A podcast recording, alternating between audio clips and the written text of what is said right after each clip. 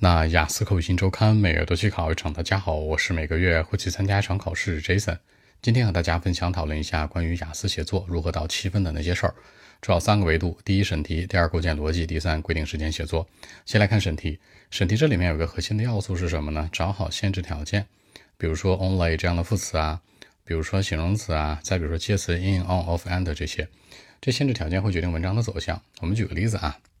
比如说一个写作题目啊，它谈论的是说，那人们在 city life 当中会找到很多的问题，尤其是什么呢？The life in the city，就是说呢，the life in the city 是一定在城市里面的，那你就不能讨论什么 countryside life，你不能讨论什么这种非 urban life，非城市生活以外的地方，比如说什么其他的地区啊、郊区啊，甚至农村呢，这是肯定不行的，不要跑题。其次，再比如说像 only，假设呢，呃，很多人会说，那学习呀是通往成功的唯一捷径，对吧？是 study is the only way or method to success。那问你同不同意？这里面其实我们都知道，学习可以通往成功，对吧？但它是唯一的途径吗？不一定吧。人家还有那种草根的创业的呢，还有那种运气好的呢，还有天生就是人家富二代呢，对吧？所以说，因为这个 only 的存在，那这个题目你很有可能会去驳倒它了。所以说，这个限定条件，大家在审题的审题的时候一定要仔细看。第二，构建逻辑。构建逻辑其实没有那么复杂，你就记着你自己落列出来的逻辑观点能不能说服自己。说白了，你自己信不信？你自己要是都不信，那你能写出来吗？就是有些观点自己都不信，那你写出来就不好了吧？比如说 work for money，为钱工作，就说现在很多人上班是吧，就是为了钱。那问你这事是好是不好？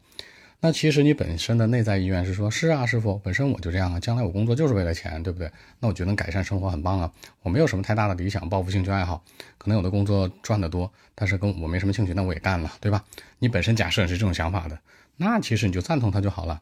那你非要去拧着说，说哎呀，我为我的理想，为了我的抱负，就是那种假大空，不要。就是你罗列出来的观点，第一自己要相信，第二尽量符合你自己的社会价值观，明白吗？这点非常重要。